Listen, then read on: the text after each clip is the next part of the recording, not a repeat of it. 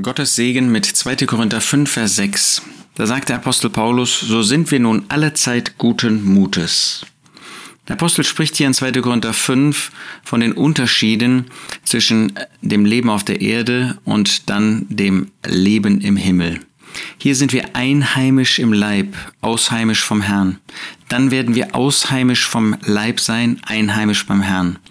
Aber egal wie die Situation ist und auch unabhängig davon, dass wir empfinden, dass wir spüren, dass der menschliche Körper dem, äh, der Vergänglichkeit unterworfen ist, dass er Krankheiten haben kann und auch hat, Wer von uns hätte nicht schon einmal eine Situation erlebt, wo er krank gewesen ist, wo unser Leib vergänglich ist, wo wir merken, und das gehört auch zu unserem Leib, dass unser Gedächtnis vielleicht nachlässt, wenn wir älter werden, dass wir äußerlich schwächer werden, dass wir gedanklich schwächer werden, dass wir Phasen auch wirklich von Schwachheit haben, von Bedrängnis haben.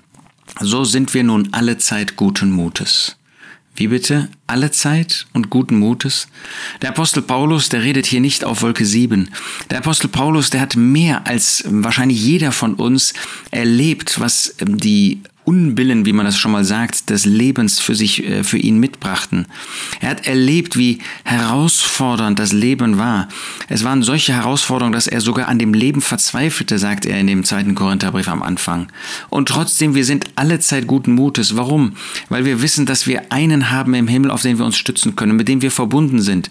Weil wir wissen, wenn es zu Ende geht hier mit unserem Körper, mit unserem Leben auf der Erde, dann werden wir einheimisch bei dem Herrn sein.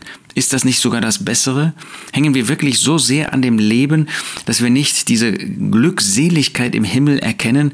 Natürlich, wenn der Herr Jesus noch nicht wiedergekommen ist und wir heimgehen müssen, das ist noch nicht Herrlichkeit, das ist noch nicht die Vollendung, aber es ist ewiges Glück.